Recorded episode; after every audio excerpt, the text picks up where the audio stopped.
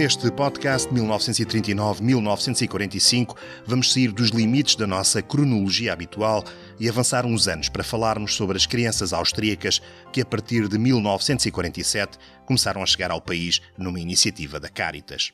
Vítimas da guerra, muitas vezes órfãs de pai ou de mãe, chegaram a Lisboa para depois serem distribuídas pelo país vários milhares de crianças.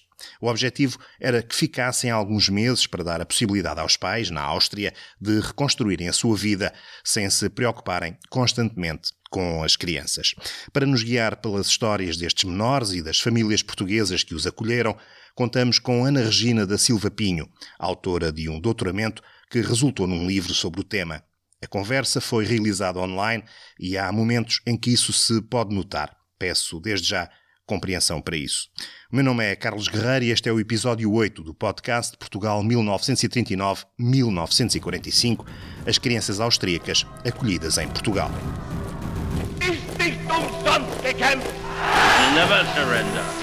Porque os países que não lutam estão como os outros na guerra.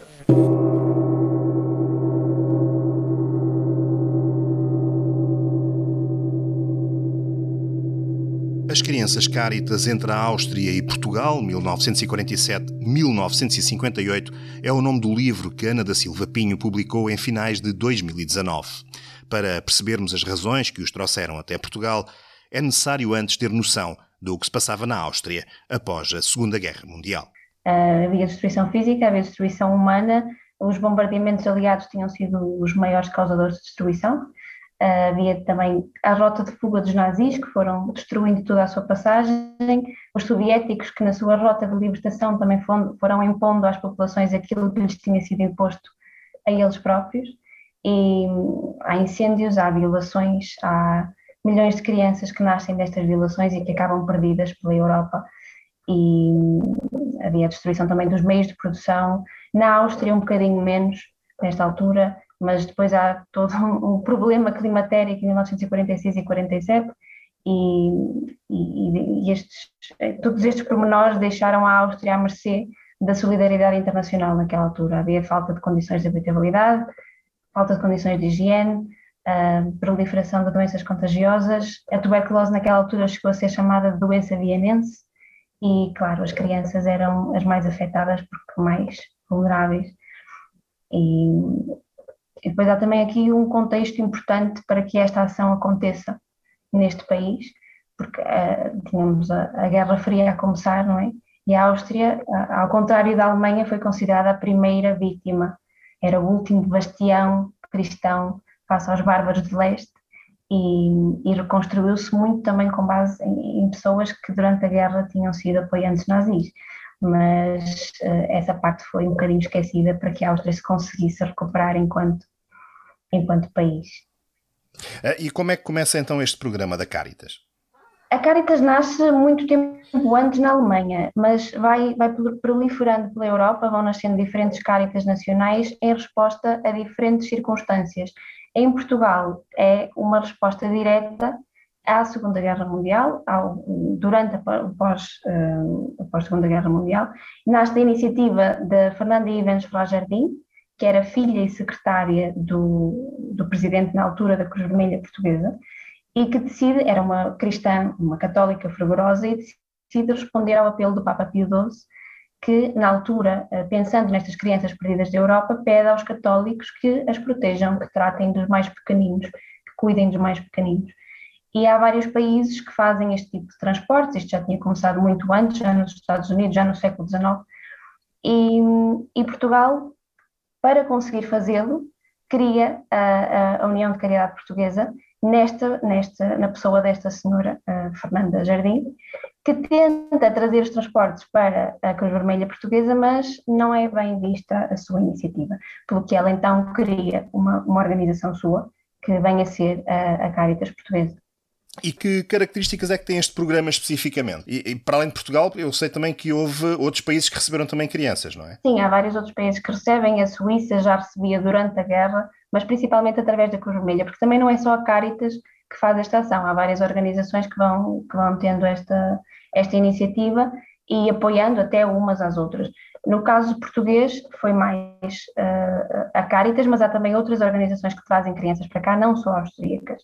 Também a Itália, que também enviou crianças, acaba por receber, a Alemanha, uh, Luxemburgo, a própria França também. Há, há, muitos países envolvidos. Já se percebeu que é criada a Caritas portuguesa para, para responder a isto uh, e Portugal uh, é escolhido porquê? Porque tinha sido neutral, porque tinha condições para as receber, porque existiam algumas condições especiais para as receber? Portugal não é escolhido, Portugal escolhe-se, neste caso. Oferece para, para, para receber esta, esta ação. Mas sim, porque tinha condições, porque não tinha sido fisicamente afetado pela guerra, tinha estado numa situação um, privilegiada, sai da guerra enquanto elemento neutral, apesar de ter colaborado com as duas partes.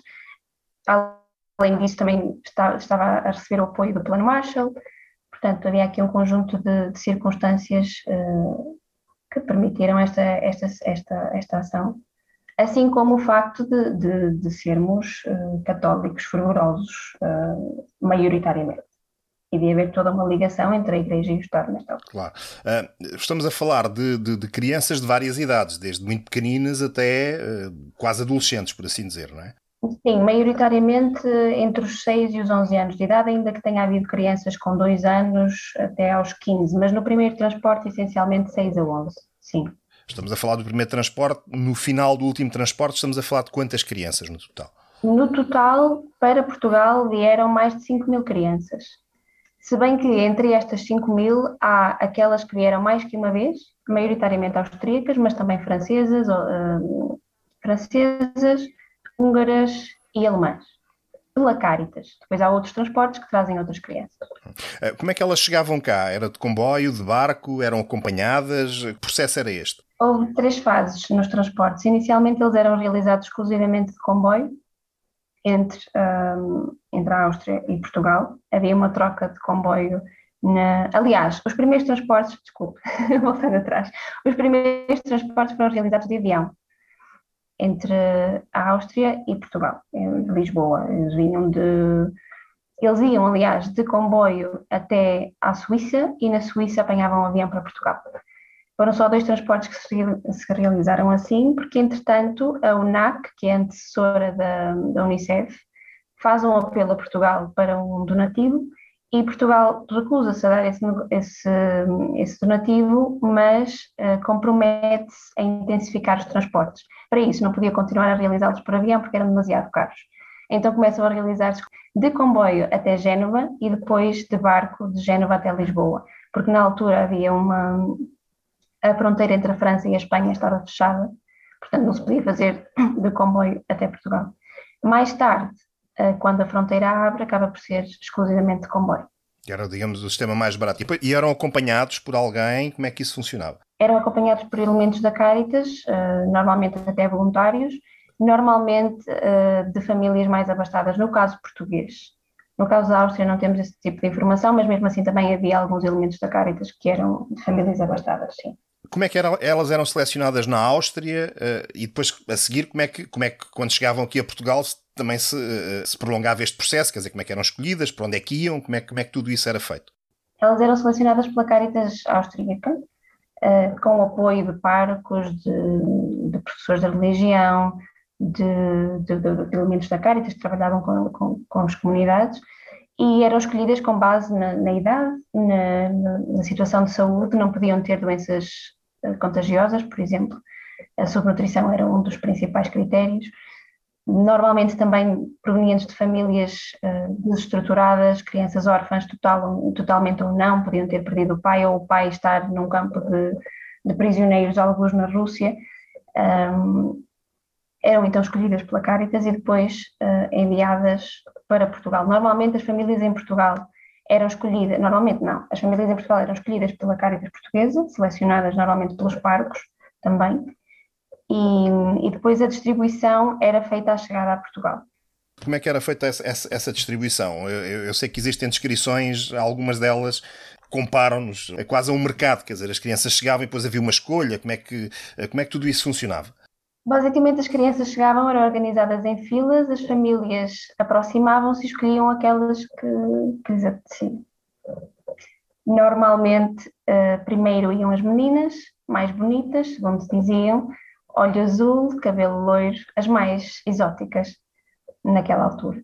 Mas, claro, há famílias que, que não se sentem bem com esta situação também e que acabam por. Uh, os relatos do, da escolha não são positivos nem para as crianças, nem para, as, nem para algumas das famílias, neste caso. E, e, chegam a ser momentos traumáticos para aquelas crianças que não eram escolhidas num primeiro momento e estas crianças, na maioria dos casos, acabavam por ser acolhidas em, em organizações ou instituições religiosas e não tinham, digamos, a experiência que tinham planejado quando tinham saído da.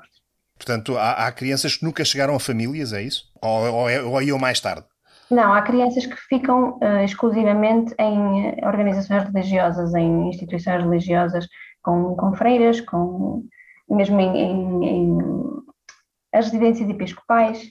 Há crianças que nunca vão parar a, a, a famílias, é isso? Sim, até porque algumas dessas instituições tinham já uh, feito uma inscrição para receber crianças, algumas que já à partida receberiam crianças independentemente do que quer que fosse. Acabavam por ser também o último recurso no caso de nenhuma família a escolher. Eu sei que teve a possibilidade de falar com várias dessas crianças, entrevistá-las, ou pelo menos enviar-lhes eh, entrevistas. Com certeza que apanhou vários tipos de relatos, mas eh, de um modo geral são positivos, são negativos? Qual foi o balanço que conseguiu fazer? de modo geral, são positivos, até porque as pessoas que à partida se predispõem a falar sobre o assunto é porque tiveram uma, uma experiência positiva. De todos aqueles que eu entrevistei, houve só uma senhora que me disse que, no geral, não foi uma boa experiência, porque acabou por ficar cá e não ter uma relação muito próxima com a família de acolhimento, nem nunca reatar a, relação com a família biológica. E isto marcou-a muito e, claro, obviamente não é uma situação positiva mas regra geral sim, é uma, é uma é algo que eles têm a vontade de, de recordar, de falar sobre.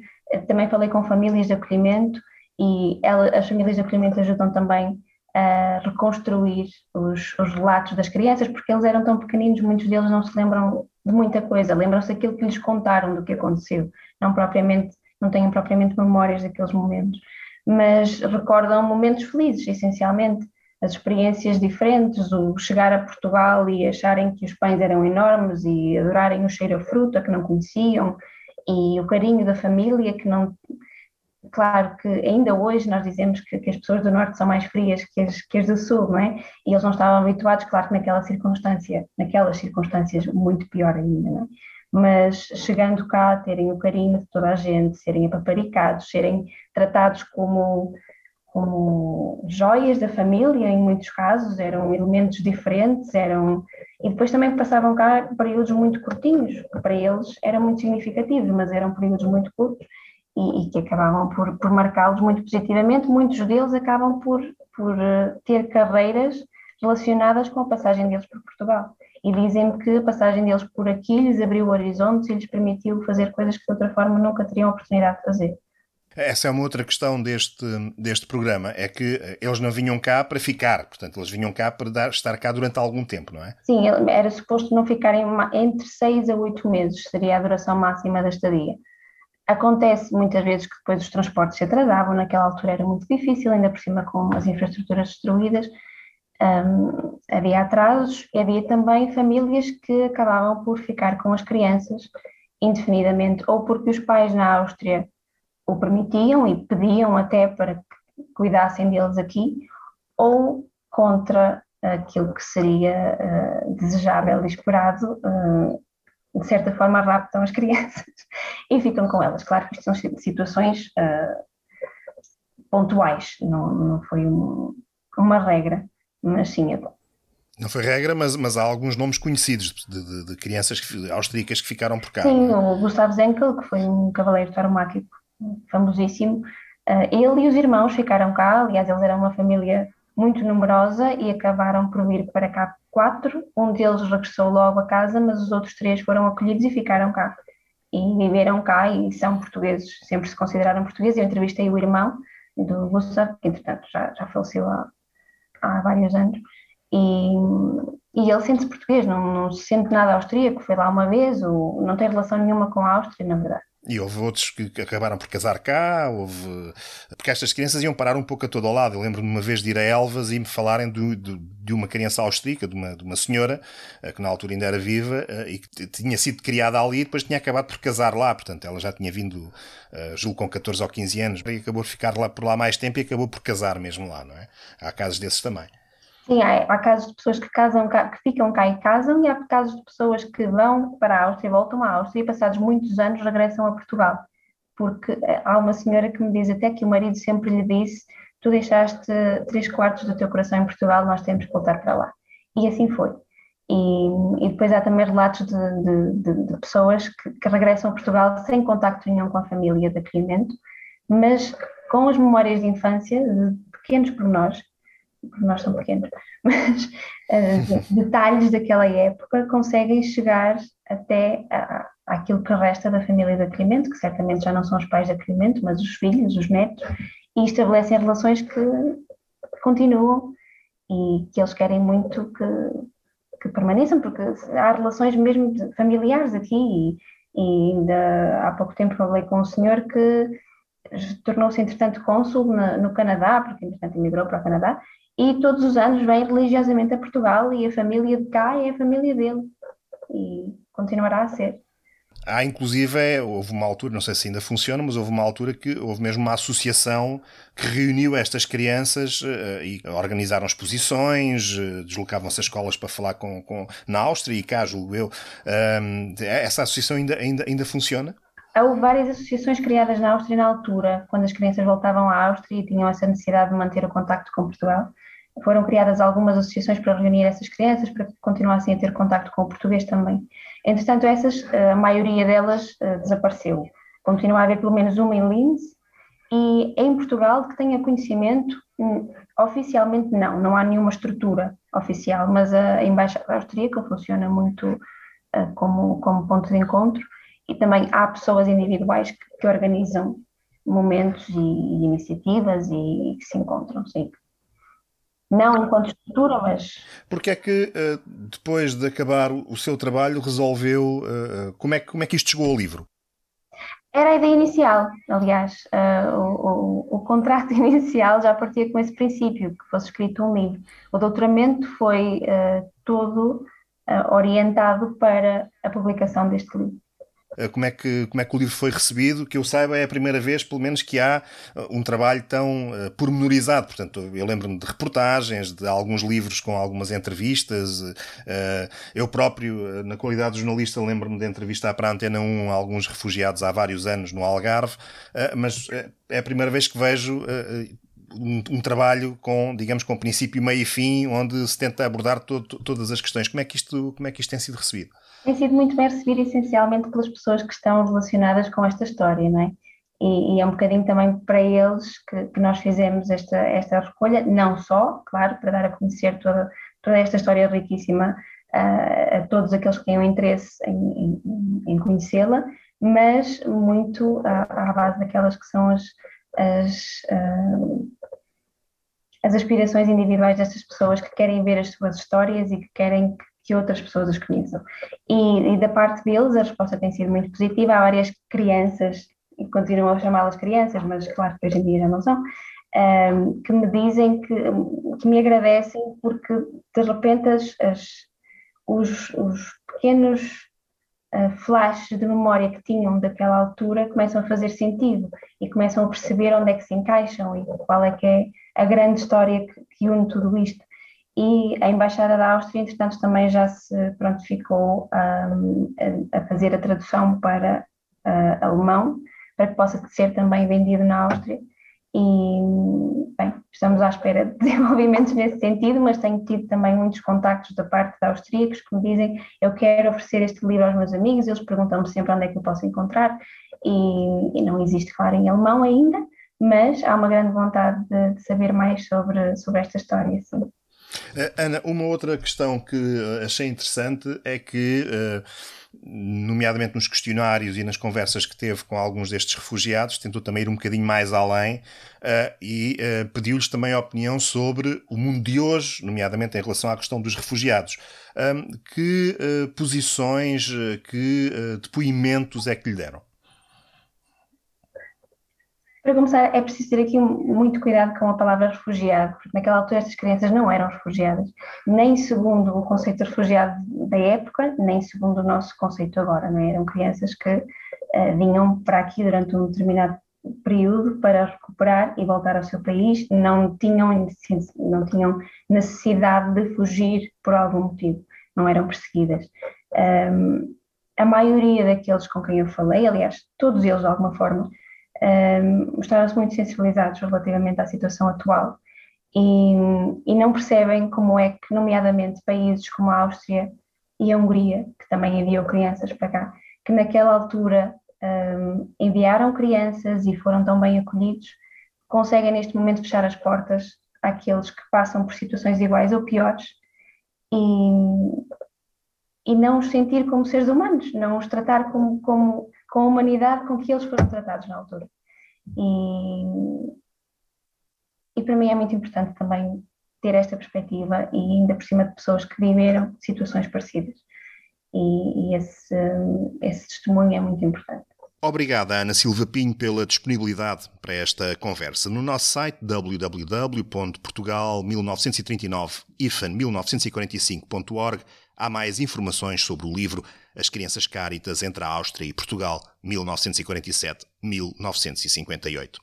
Agradeço a todos os que acompanham este podcast, a divulgação que têm feito nas redes sociais e noutros locais. Continuo também a procurar quem tenha histórias e memórias familiares ou pessoais relacionadas com o período da Segunda Guerra Mundial. Podem enviar-me um e-mail para 1939 portugal 1945 gmail.com ou entrar no site e ir à página de contactos. O aspecto gráfico do podcast foi desenhado pela Joana Macedo.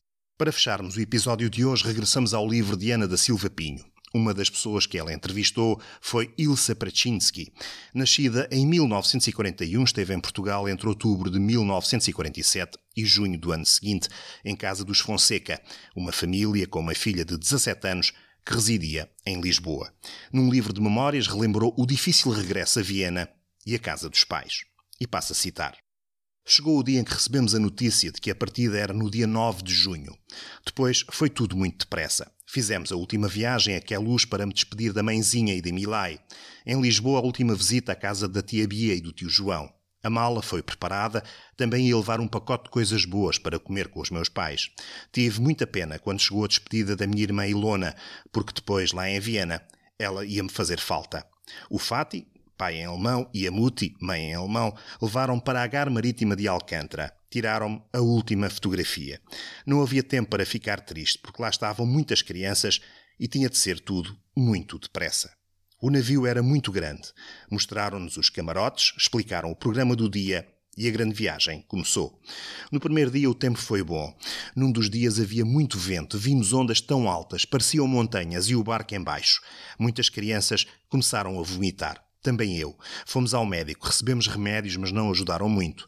Depois de dois dias, o tempo melhorou. Depois de cinco dias, chegámos a Génova.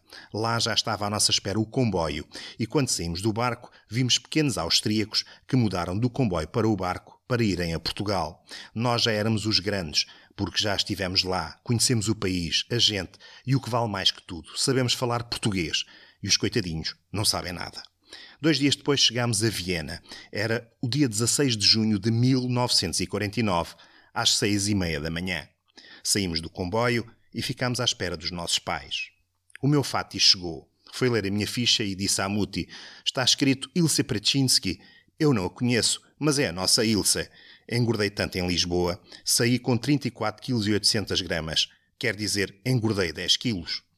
Com grande alegria me davam as boas-vindas, falavam e perguntavam. Percebi tudo, mas respondia em português. Tinha grandes dificuldades com o alemão. Também a minha avó e o meu primo Manfred estavam com os meus pais à minha espera. O primeiro tempo para mim não foi fácil.